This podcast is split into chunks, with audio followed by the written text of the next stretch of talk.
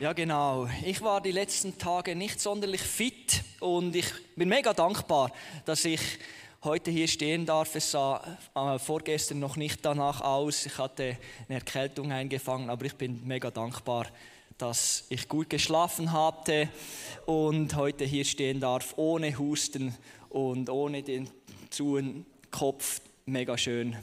Aber die letzten zwei Tage paar Tage hatte ich doch ein bisschen mehr Zeit auf dem Sofa verbracht als auch schon und auch wieder mal mein Handy hervorgenommen und ein bisschen auf meine verschiedenen Apps geschaut. Unter anderem Instagram habe ich wieder mal hervorgenommen. Wer hat alles auch Instagram von euch?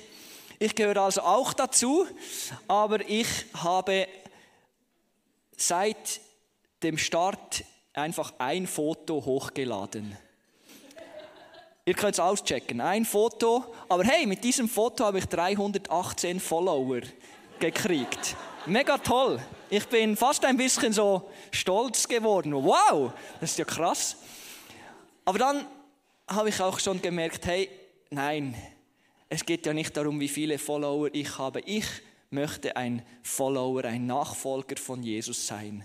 Auch in diesem Jahr 2024, ich möchte lernen von Jesus, wie er ist, was er für mich bereit hat.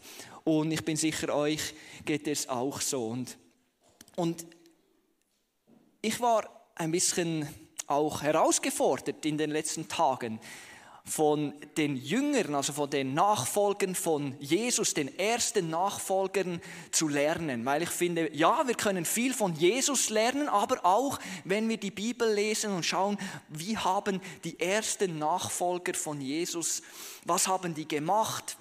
Die waren ja ganz nah bei ihm dran. Und einfach mal so eine Frage an euch. Wer waren überhaupt die ersten Nachfolger von Jesus Christus? Das ist keine Trickfrage, ihr könnt also einfach Namen hervorrufen, wenn ihr da einen habt. Petrus, ja. Johannes, genau. Jakobus, Matthäus. Maria habe ich hier gehört.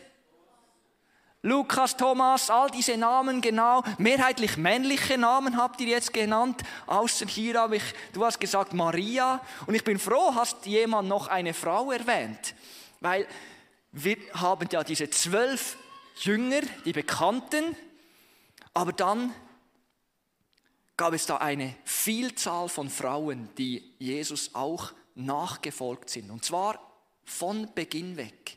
Und da möchte ich euch diesen Text lesen, weil der hat mich herausgefordert und auch ein bisschen inspiriert. Und es, Lukas, einer der kein Jünger war übrigens, der hat einfach über das Evangelium, äh, über Jesus geschrieben, er hat recherchiert und er hat geschrieben, in der nun folgenden Zeit zog Jesus von Stadt zu Stadt und von Dorf zu Dorf. Überall verkündete er die Botschaft vom Reich Gottes. Dabei begleiteten ihn die Zwölf sowie einige Frauen, die von bösen Geistern und von Krankheiten geplagt gewesen waren und durch ihn Heilung gefunden hatten. Maria aus Magdala, aus der er sieben Dämonen ausgetrieben hatte, Johanna, die Frau des Chutzas, eines Beamten des Herodes, sowie Susanna und viele andere. Alle diese Frauen dienten Jesus und seinen Jüngern mit dem, was sie besaßen. Und ihr seht hier, drei Frauen werden namentlich erwähnt. Maria von Magdala, Johanna und Susanna. Und dann gab es noch viele andere, die genau wie diese zwölf Jünger eng mit Jesus unterwegs waren, ihm nachfolgten. Und mich hat besonders diese Maria von Magdala inspiriert. Und ich denke, von ihr können wir etwas lernen, was es heißt, Jesus nachzufolgen. Sie wird auch hier als Erste genannt. Und vielleicht habt ihr das schon gehört, vielleicht ist es auch für euch neu, dass sie sieben Dämonen hatte und dass sie befreit wurde von diesen, dass in dieser Begegnung von Jesus. Und ich weiß nicht, wer von euch die Serie The Chosen kennt. Ich bin absoluter Fan. Wer ist auch Fan von dieser Serie die Mehrheit von euch. Mega cool. Also, wenn ihr die noch nicht geschaut habt, es lohnt sich wirklich mega. In dieser Szene, in der ersten Episode, geht es nämlich genau darum, wie Jesus Maria von Magdala begegnet. Und in der zweiten Episode sagt sie dann diesen Satz, wo sie sagt, ähm, ich war damals so und jetzt bin ich vollkommen anders. Und das, was dazwischen passiert ist, das war er. Das war Jesus. Eine Begegnung mit ihm hat, ihn, hat sie komplett verändert. Und es ist so schön in dieser Serie zu sehen, wie sie das veranschaulicht haben. Und wie zu sehen ist, wie von da an, von diesem Moment, sie einfach nah bei Jesus sein wollte. Und auch die anderen Frauen, auch diese, es gibt noch eine andere Maria, die, die hat sich diesen gesellschaftlichen Gepflogenheiten widersetzt und ist einfach zu den Füßen von Jesus hin, hat sich dort hingekniet, hat ihn, hat ihn gesalbt mit Salböl. Diese Frau hat auch gemerkt, das ist, Jesus ist mir so kostbar, ich möchte nah bei ihm sein. Maria, die Schwester von Martha, saß einfach bei den Füßen von Jesus und hat ihm zugehört. Und es war wunderbar, einfach in seiner Nähe zu sein. Und etwas, von mir, etwas in mir hat, hat sich da bewegt und bemerkt, wow, Maria, die hat etwas verstanden von diesem Satz, wo Jesus gesagt hat, bleibt in mir und ich in euch bleibt in mir und ich in euch. Das hat Jesus seinen Jüngern gesagt.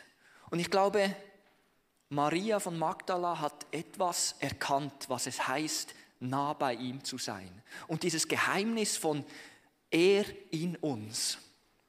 Sie verkörpert etwas von dieser Präsentsein in Gott und dass er präsent ist in uns.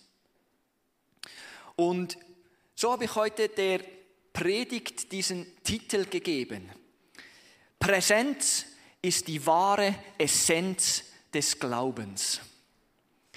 Und ich möchte mit euch ein bisschen eintauchen in dieses Wort Präsent, Präsenz. Was heißt das genau?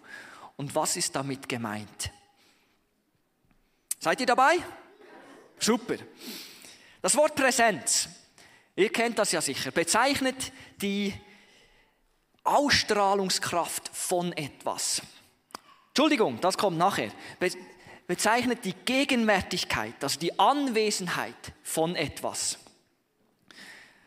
Ich bin präsent. Heute Morgen bin ich hier, aber ihr kennt das vermutlich auch. Man kann an einem Ort sein und mit den Gedanken doch irgendwo.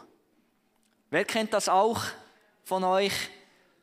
Doch einige, da bin ich froh, dass ich nicht der Einzige bin, dass man, ich kann mit Rebecca sprechen, ich kann bei ihr sein, aber in Gedanken kann ich schon bei Morgen sein. Und sie merkt das sehr schnell und holt mich dann wieder zurück ins die Gegenwart, so bei ihr. Das ist das eine. Und eben das andere ist dann auch die Ausstrahlungskraft von etwas oder von jemand. Ein, die Wirkung, die jemand oder etwas hat auf jemand. Manche Menschen haben so eine spürbare Präsenz, wenn sie in den Raum kommen. Und andere Menschen haben eine hörbare Präsenz, wenn sie ja, den Raum betreten. Dann hört man sie sofort. Und ich glaube, Präsenz hat sehr mit dieser Gegenwärtigkeit zu tun. Und wenn wir quer durch die Bibel lesen, dann können wir sehen, dass die göttliche Dynamik auch zutiefst mit diesem Präsentsein zu tun hat. Nämlich, wenn wir die Bibel öffnen, was lesen wir da als erstes? Auf der ersten Seite, Gott schwebt über dem Wasser. Sein Geist. Und dann auch ein paar Verse weiter, Gott ist im Garten Eden und er ist da. Er spaziert bei den Menschen, die er geschaffen hat. Er ist da.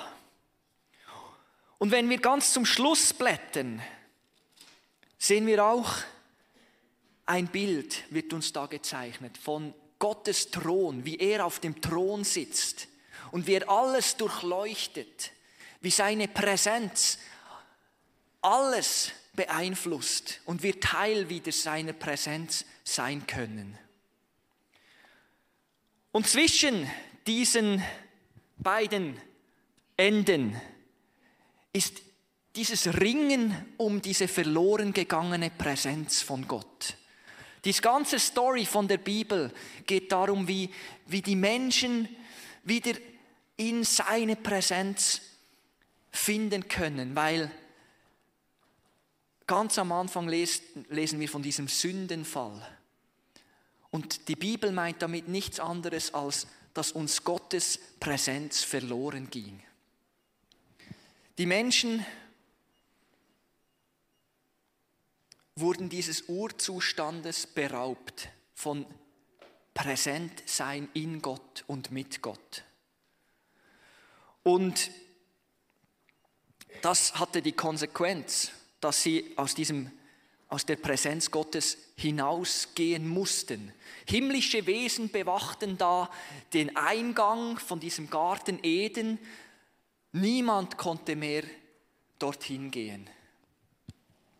Und die Menschen rangen damit. Und Gott selber hat Möglichkeiten gesucht, wie er wieder mit den Menschen zusammen sein kann, gegenwärtig bei ihnen sein kann. Und später lesen wir vom Tempel als ein Ort, wo Gott bei den Menschen wohnte. Aber es war eingeteilt in einen Vorhof, wo die Priester Opfer darbrachten, wo die Menschen auch hinzukommen konnten und sich reinigen konnten, für nachher in das Heiligtum zu gehen. Und das Heiligtum selber war wieder unterteilt in das Heiligtum und dann das Allerheiligste, dort wo Gottes Präsenz war. Und niemand konnte dort hineingehen in Gottes Präsenz, außer ein Mann, ein Priester. Nach peinlichst genauer Vorschrift musste er sich reinigen und heiligen weil sonst wäre er auf der Stelle gestorben. Und dieses Allerheiligste wurde getrennt von einem dicken, fetten Vorhang. Und niemand konnte da hineingehen. Für die Menschen war Gottes Präsenz nicht zugänglich. Bis,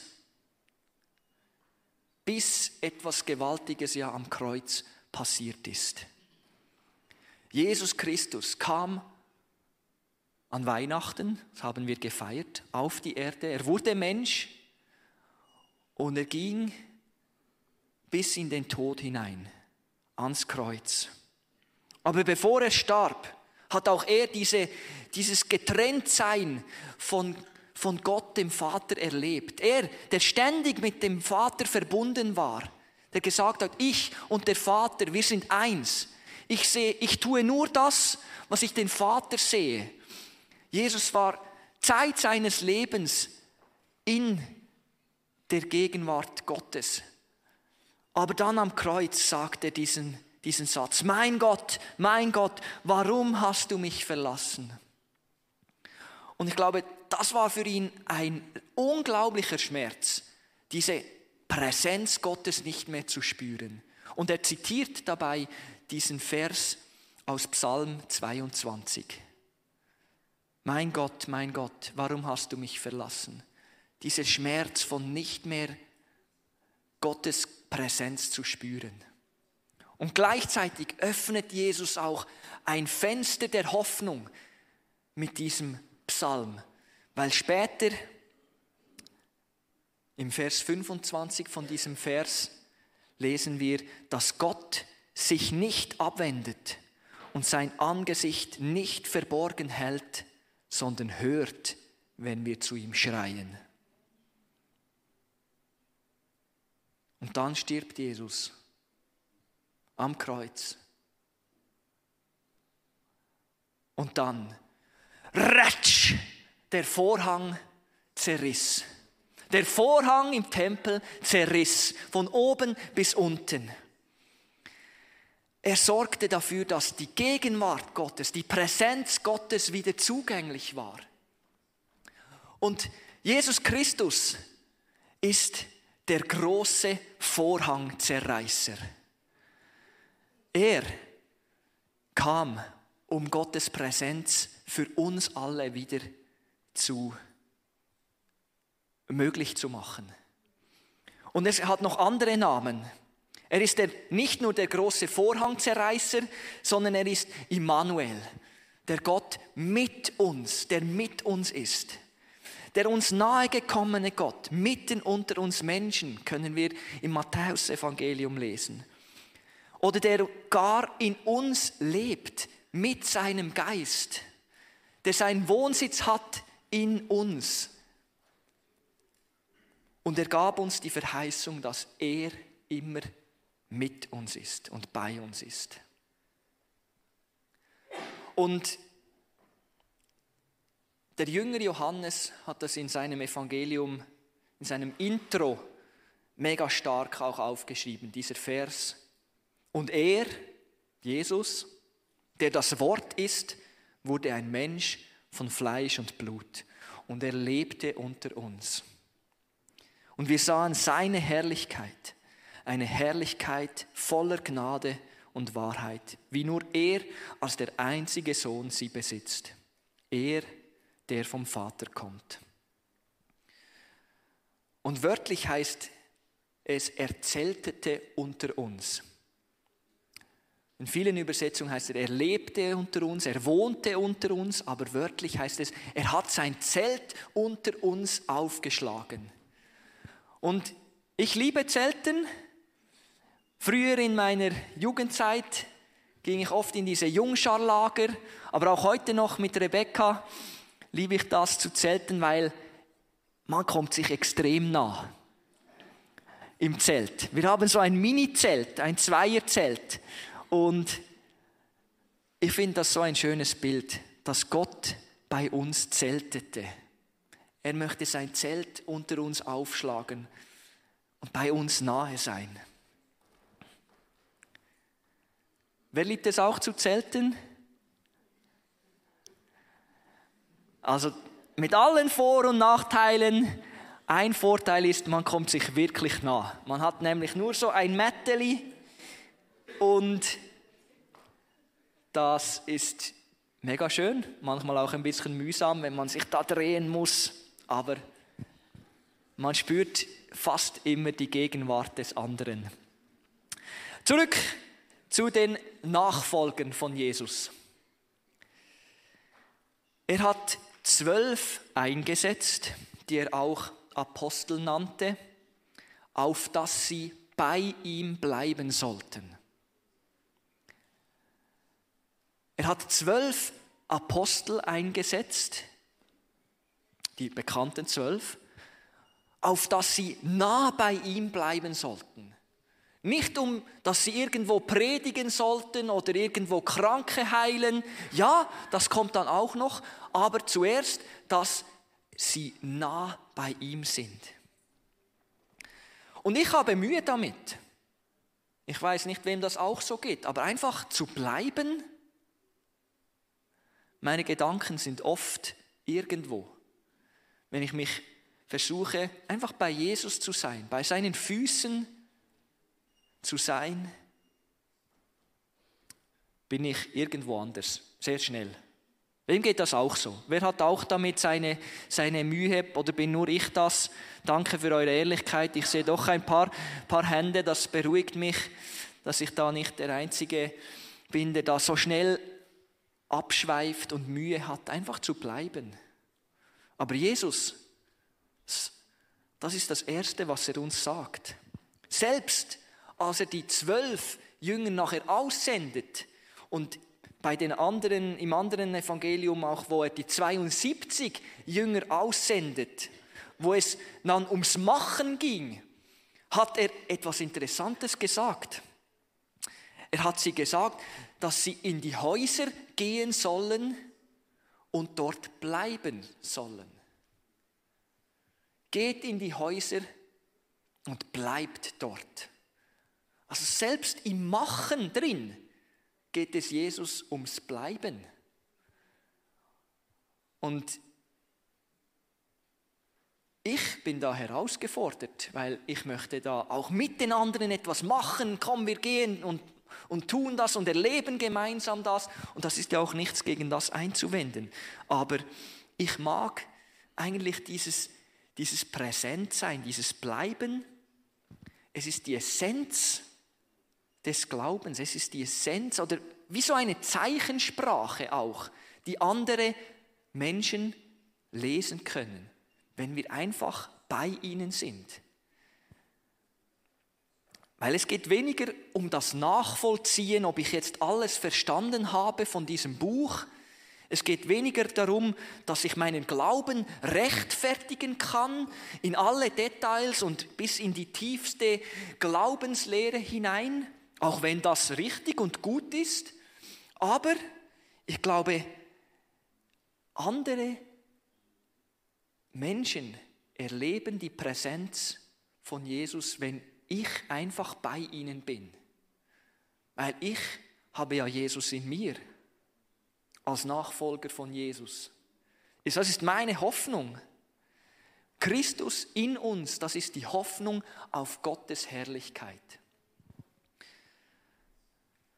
Und Gottes Wesen in sich gesehen ist auch einfach Dasein als er sich den Hebräer, als er Mose sich vorgestellt hat, was ist dein Name? Was soll ich den anderen sagen, wie du heißt? hat er ihnen gesagt, ich bin Jahwe, das ist mein Name. Und Jahwe heißt übersetzt, ich bin da. Oder es kann auch heißen, ich bin, der ich bin. Oder ich werde sein, der ich sein werde. Und einfach, ich bin für euch da. Und Gott hat sich selbst in Christus in diese Welt gesendet, um anschließend den Heiligen Geist uns zu senden. Und Christus hat uns an die Menschen genauso gesendet, wie er vom Vater gesendet wurde. Und wir sind nicht erlöst davon, um irgendwo für uns einen frommen Club zu haben, sondern wir sind erlöst in die Welt hinein.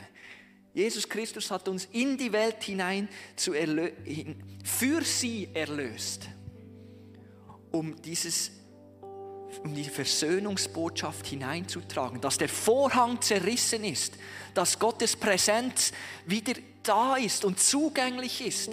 Das, was wir erfahren haben, dürfen wir zu anderen tragen. Und ich bin ehrlich gesagt ein bisschen herausgefordert, weil ich bin so viel am Machen.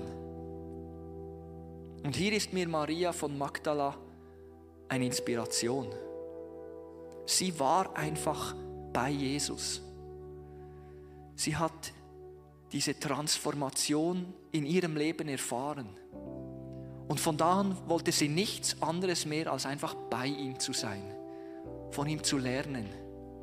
Und sie war da. Wo die zwölf war, wo die zwölf Jünger waren, war auch Maria. Sie war an vorderster Front mit dabei, bei Jesus, nah an ihm dran. Und ich glaube, dadurch hat sie eine starke eigene Präsenz entwickelt. Und sie wurde zu einer Hoffnungsträgerin für andere Menschen. Und das sehen wir zum Beispiel an einer kleinen Geschichte von Maria von Magdala. Weil sie war die erste Person, der Jesus begegnet ist, nachdem er auferstanden ist vom Tod. Maria von Magdala war die erste Person, die Jesus als den Auferstandenen wieder sehen durfte. Ich glaube, das kam, kam nicht von ungefähr, dass Jesus gerade ihr als Erste begegnet ist. Sie kannte Jesus. Sie war nah bei ihm. Ich glaube, es ist kein Zufall. Und diese Hoffnungsbotschaft durfte sie nachher an die zwölf Jünger Gut, da waren es dann nur noch elf, aber einfach an die elf Jünger im Obergemach durfte sie diese Hoffnungsbotschaft bringen. Hey, er ist auferstanden. Und das dürfen auch wir. Und ich denke, so wie wir am Anfang sehen, wie, Gott in den Garten gekommen ist nach diesem Sündenfall und den Menschen gefragt hat, Mensch, wo bist du? Wo bist du? So sagt er dir das auch heute. Michael, wo bist du? Valentino, wo bist du heute? Ich glaube, er sagt das nicht mit einem vorwurfsvoll, so, wo bist du eigentlich, sondern ganz liebevoll fragend, wo bist du? Ich glaube, Maria von Magdala hat diese Frage für sich beantwortet. Und sie war da, wo Jesus war. Und so können wir uns auch heute diese Frage uns stellen. Wo bin ich? Ich stelle mir die Frage, wo bin ich in meiner Welt? Wo bin ich präsent? In meiner eigenen kleinen Welt, wo bin ich wirklich präsent? Was hindert mich daran, Gottes Gegenwart zu suchen? Was hindert mich daran, in meinen Beziehungen, in meiner Ehe, bei meinen Arbeitskollegen, Freunden, Nachbarn wirklich zu sein, präsent zu sein. Was hindert mich daran, Zelt, mein Zelt hier aufzuschlagen? Da, wo ich hingehöre, wo Gott mich hingestellt hat? So wie Gott sein Zelt bei uns Menschen aufgeschlagen hat.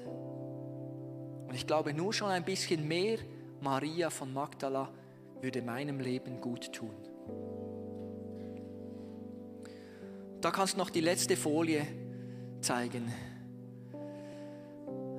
Weil das, darum geht es. Ich bin überzeugt. Wenn wir präsent sind,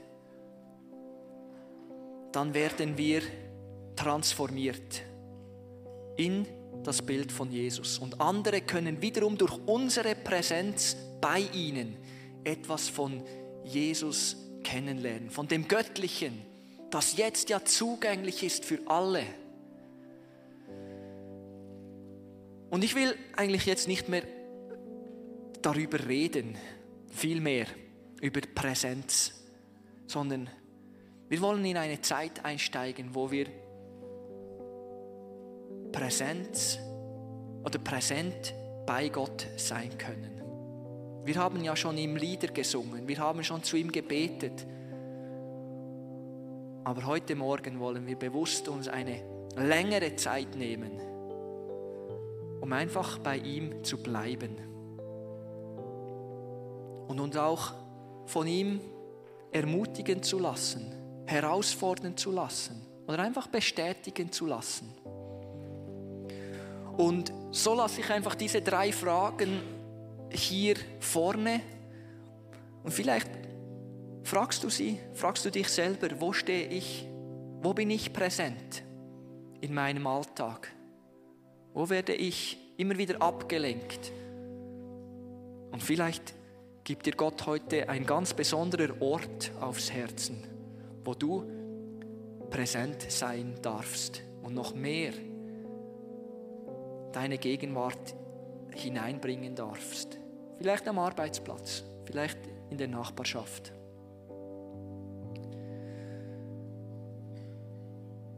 An dieser Stelle verabschiede ich den Livestream und nimm doch auch diese Frage mit. Wo bist du präsent? Und wo möchte Gott, dass du präsent sein darfst für andere? Bis nächste Woche.